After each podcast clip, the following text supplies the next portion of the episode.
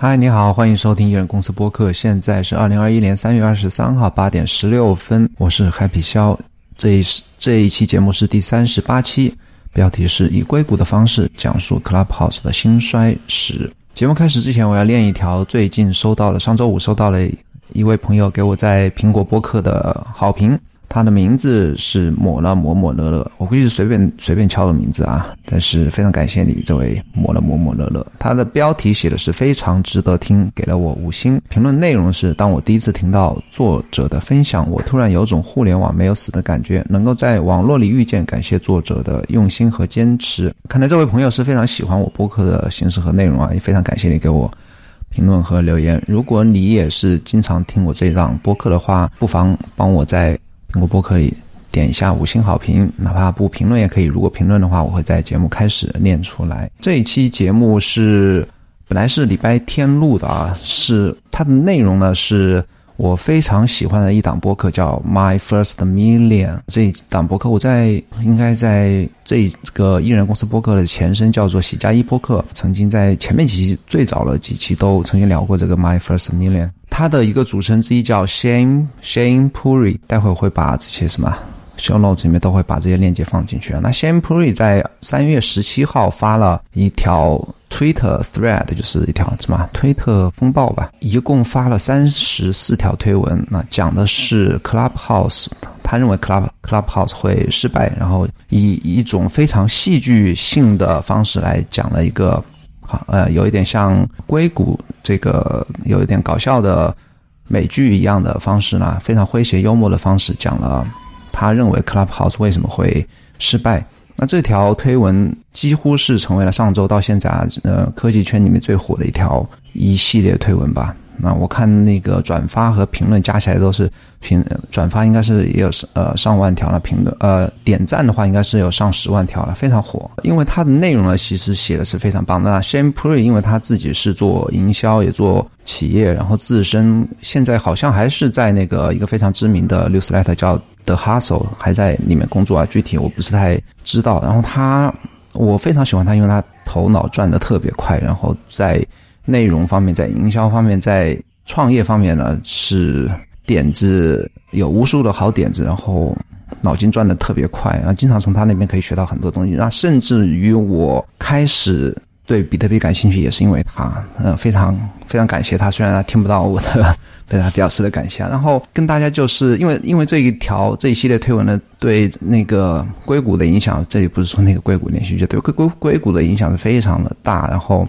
很多大佬都都有去认真看这些推文，然后后面也发生了很多后续的事情。但是，说明这些推文是非常有意思的。我昨天就把它一共三十四条，我把它挨个就把它翻译出来，这边跟大家念一下。然后里面有一些梗呢，我也以我自己的理解跟大家稍微讲一下。那下面就开始念这一系列推文。那首先是第一条开始呢，他先说每个人都觉得 Clubhouse 是下一件大事，但我觉得他会失败。我不希望他失败，他成功的话世界会更有趣。但我想要什么发生，并不代表它真的会发生。接下来就开始，他就开始讲故事了，就是假设你是 CEO，那有一点像后面的故事都有点像 Silicon Valley 那个硅谷那个美剧一样。假设你是 CEO，第一件事情，恭喜你，你做到了。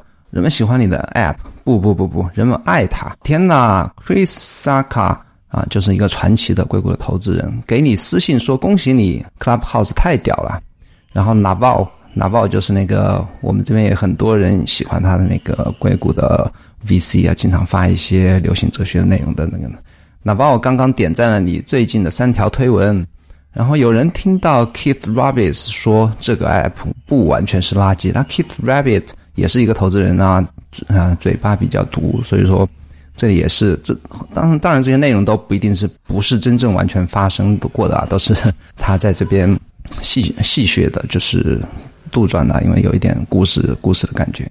接着他有说，感觉像是几乎每天都有新的名人在用它，最开始是小部分的科技圈的名人，接着是科技圈的。啊，跟科技圈大界的 NBA 的名人，比方说伊戈达拉呀等等，然后 Dead Mo Five 一个知名的 DJ，还有一个知名的天文学家叫做 Neil deGrasse，也给你发私信让你帮忙重置密码。这里也是有一点有点搞段子啊，因为 C Clubhouse 它不用密码，这也是很多人，特别是对科技不太在行的人觉得不能适应的地方。因为 Clubhouse 它每次登录是发短信登录。那事情还在继续，Logan Paul 就是非常知名的 YouTuber，然后 Beeple 啊，最近因为 Nifty 卖了大价钱的 Beeple 都在。都在跟你连，都在跟你私信，然后 Gary V 也认为你创造了一个新的可以呐喊的地方。他这条推文 涉及到了 Gary V，然后几乎是成为了他，也是的确是成为了他整个系列推文里面啊点赞和转发最高的地方，因为他这里讽刺了一下 Gary V。他说 Gary V 认为你创造了一个创造了一个可以呐喊新的可以呐喊的地方，并立即开了一个房间，然后告诉二十四岁左右的年轻人，如果你们想要赚钱，就搬回。父母一起住，然后在 Craig Craigslist 上面卖你父母的家具。这里是讽刺 Gary V 啊，但是实际上啊，Gary 从来不鼓励别人跟搬回跟父母一起住，他往往是一般是会鼓励年轻人是离开父母，然后在外面租房子，开始追随自己的梦想。他也从来不提那个 Craigslist。Craigslist 有点像五八同城啊，这这种网站啊，他。那 Gary V 一般都是说啊，你可以去 Garage Sale 或者去 Thrift Store 去买一些便宜东西，然后去 eBay 卖，从来不提 Craigslist。但是这一条他讲 Gary 的，的确是形容的很生动啊，所以说获赞非常高。下接下来他说，你正在成功。A16Z 就是后来投资了、领投了 Clubhouse 的那个公司啊。A A16Z 给一个条款的表格。估值有三个逗号啊，三个逗号就是 billion 十亿级美金。你成了独角兽，你决定签下合同。他们在签合同的时候呢，和伊戈达拉视频 FaceTime。你不知道为什么，但你说了嗨。这里 有一点 Silicon Valley 的即视感啊，就是一般那些公司的创始人呢，可能是比较 nerd，比较程序员，他刚刚踏入那个。企业刚刚做大的时候，不太知道 VC 的他们的那些 background 或者说运行方式。那其实有一些球星，他的确是在硅谷，他摄入比较深。像一哥的话，他啊投资很多科技公司。接下来就说，你不断的接到来自每一个新闻电视台的电话，福布斯把你列入未来十亿级美金富豪的清单，TechCrunch 宣称未来的未来是音频的，Stephen Colbert 就是大陆翻译成 Coco 熊。在他的节目开场白里提到了 Clubhouse，他用它来开玩笑，但是，嘿，他知道我们的名字。Emily Chang 啊，就 Bloomberg 的科技主持人。呐，硅谷里面他曾经采访过呃主角。Emily Chang 也邀请你上节目，你穿上你最有远景的 V V 领衫，这里远景和 V 领衫他也玩了一个梗啊，因为远景是 Vision，然后 V 领衫。那我其实看到过 Clubhouse 它的 CEO 啊上过我我忘记是一个什么样的视频了，他的确是穿了一个 V 领衫，说明现影还是做了功课做的很足。他说你穿的简单，但你谈吐风趣。这不仅仅是个聊天室 App，它是 Serendipity 的网络，它是审查逃脱主义。Serendipity 的网络就是大家在里面找到新的有趣的想法和点子和人吧。审查逃脱主义指的是，因为它是实时即时聊天的，人们啊，不管是谷歌还是啊 App 本身吧，很难去真正的去抓到你正在讲什么，所以说大家可以畅所欲言。Emily 问你哪里来的点子？哦，笨蛋 Emily，它不是我的点子，是我们的点子。人类在有史以来就开始说话。你告诉 Emily，声音有力量，因为它有语调和纹理。围着火堆聊天是从原始 man 就开始的事情。这里原始人啊，他用的 man m e n，接下来又是一个梗，但你意立刻意识到并改称原始人啊，cave person，他把 man 改成 person，实际这里有啊讽刺了一点女权主义啊，就是在公众面前讲话特别小心。Emily 想知道未来。问你谣传是不是真的？是否会加入视频功能？你戏剧性的停顿了一下，然后说：“视频是 bug，不是特性。”Boom！你太牛叉了，有一点那个硅谷的感觉。好，媒体一圈逛下来，不是呃上了一圈媒体的节目之后呢，你迫不及待的回来工作。你告诉人们你将认真工作，他们同意，你这是明智之举。当你回到桌前开始看那些数据和仪表时，那那些表格时。你发现，哎，怎么图表看起来不像想象中那么积极向上，不像它应该成为的样子？你的每日活跃用户并没有像前几个月那样快速快速增增长。App 的下载量开始减缓，你刷新图表，一面有 bug，但实际上没有。你开始研究细节，回头率或者说留存率正在下滑，但这并不可怕。可怕的是新用户并不像老用户，最初的老用户那么长时间的停留在 App 里。你有点着急，所以说你开始召集核心团队开会。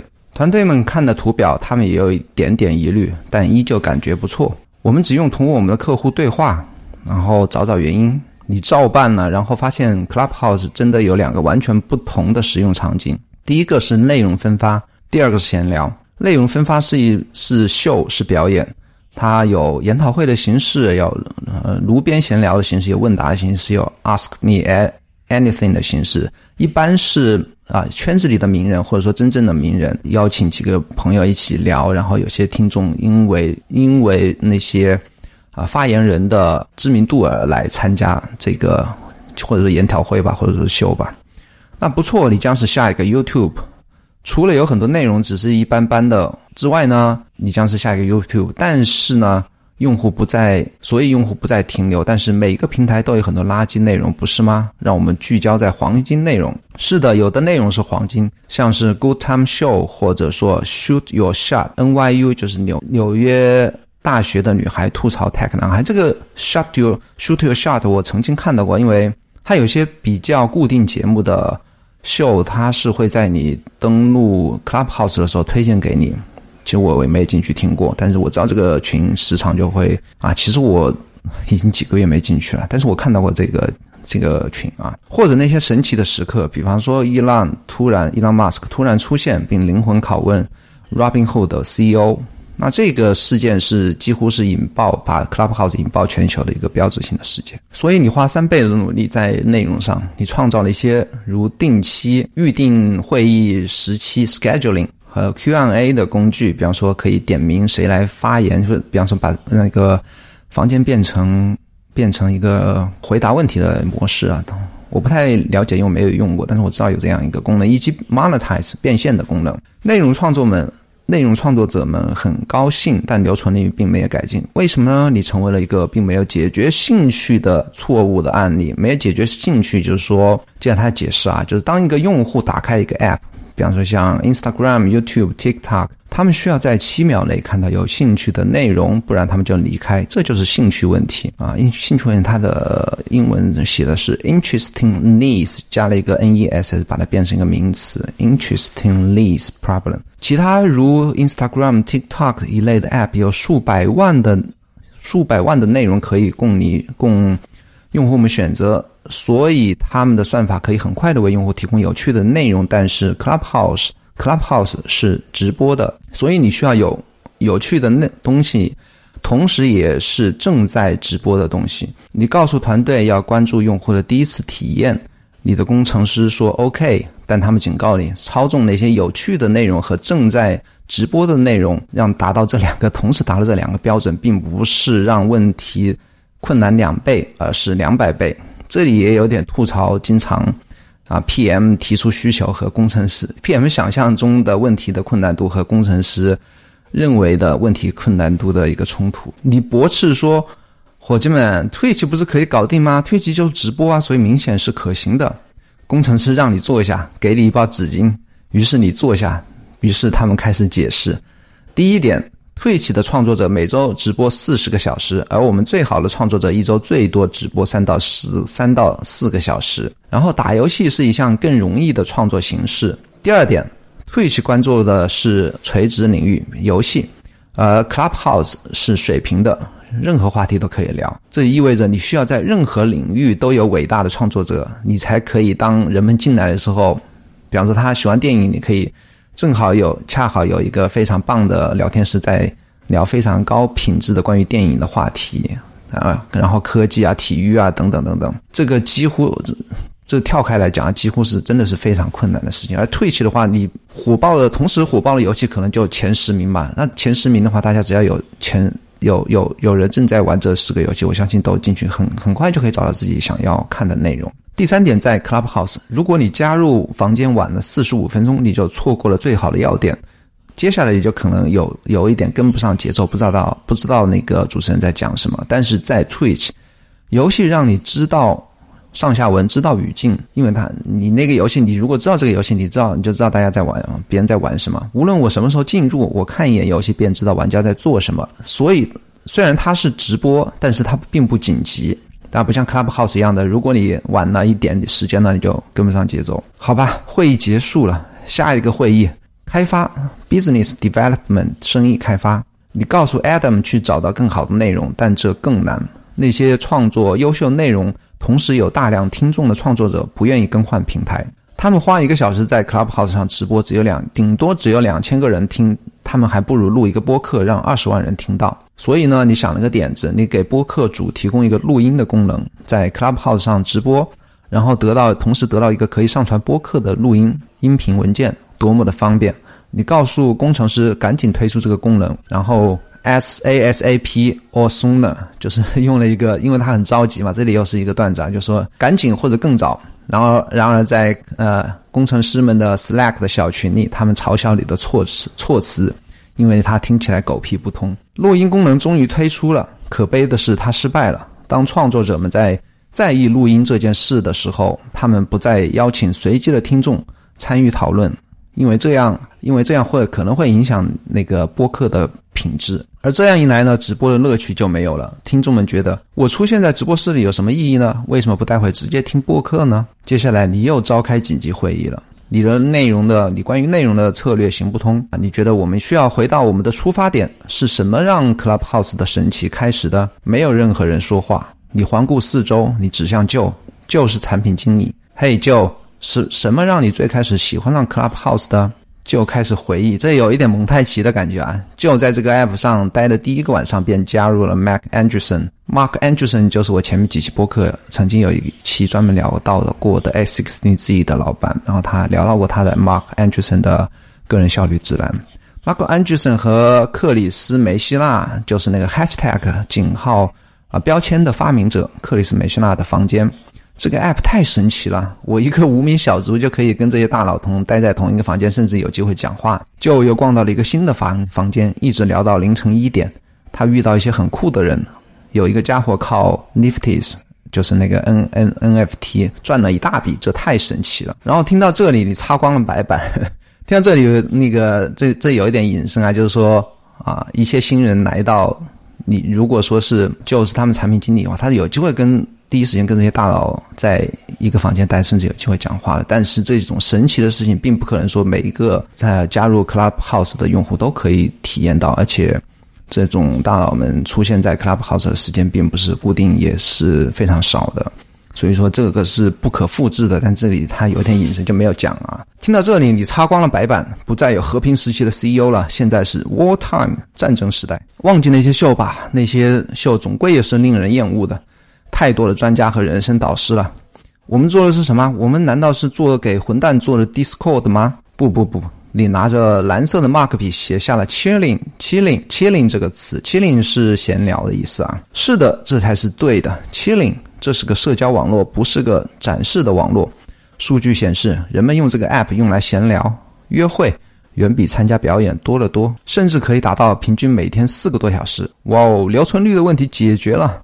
但结果是，闲聊也是死路一条，留存率和使用时间看起来不错，但增长率变得非常低。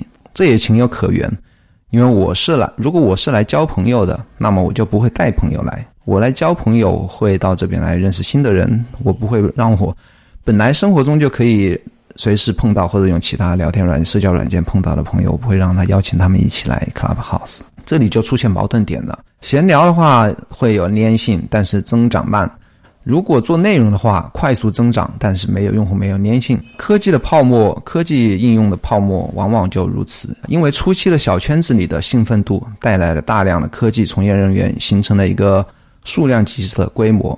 但是呢，你无法在其他的社区复制这样的神奇，比方说体育啊。或者说游戏啊，或者说其他的兴趣爱好方面啊，你无法复制，无法带来对其他内容感兴趣的人。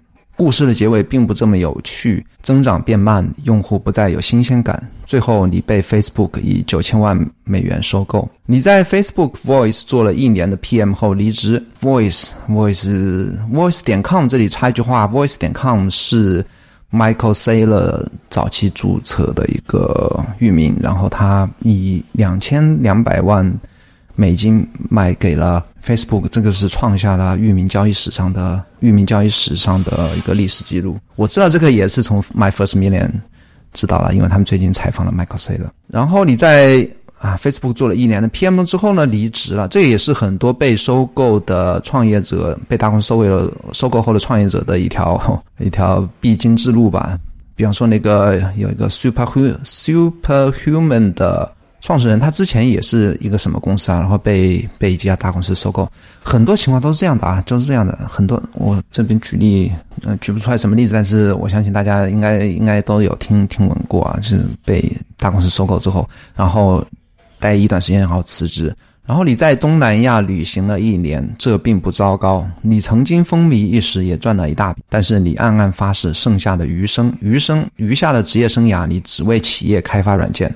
故事结束啊！到这里，他的故事讲完了，我觉得非常棒的一个，可以，我觉得真的完全是可以拍成一个短片，或者说拍成电视剧，可能有点难，也可以作为硅谷的新一季的原型也说不定啊。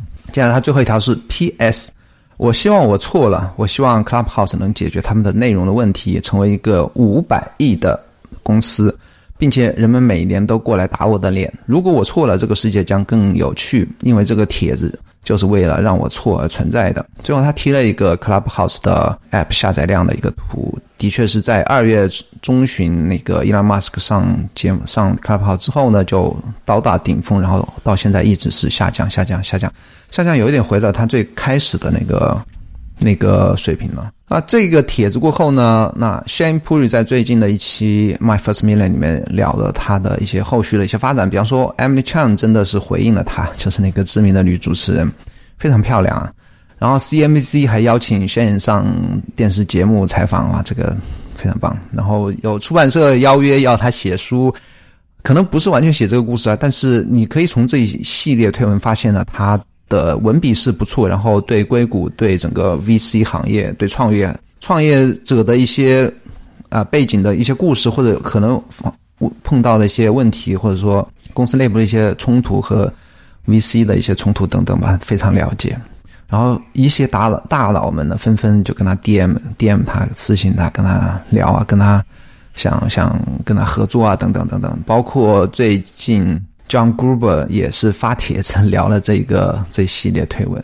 那我从这个系列推文获取到的那个想法是什么呢？就是你作为一个内容创作者，你真的要大胆的去尝试不同的内容，比方说写一个故事啊，像他这样以推特风暴的形式发出来，然后一定要有创意，要而且要敢于承担风险，因为 Shane Puri 在这。个发这一条，一共三三十四条推文，你想想一下，如果你是有一个十万粉丝的一个推特账户的话，发三连续同一时间发三十四条，很容易让人觉得是在啊 spam 发垃圾信息，会遭到人们的反感和抵制、掉粉啊等等。但是他根本都不怕，他发了一大，其实我看到他有一条回复别人质疑他的一个推文了，别人说：“哎，你是你是认真吗？还是在搞笑？一次发这么多？”然后他先回复说：“我只是在试验，看看会有什么效果。”你看，这个就是非常正确的一个创作者一个态度啊，就是你如果不试验，你永远不会知道什么样的内容和形式会 会有效果，会成功啊。实际上，这条推文火了之后呢，是给他带来非常非常大的回报。比方说，不管是知名度上的，还是他关于他事业的帮助的，你你想能够上 CNBC，包括 Emily Chang 跟他联系，这个是为他职业未来的，不说职业吧，未来的。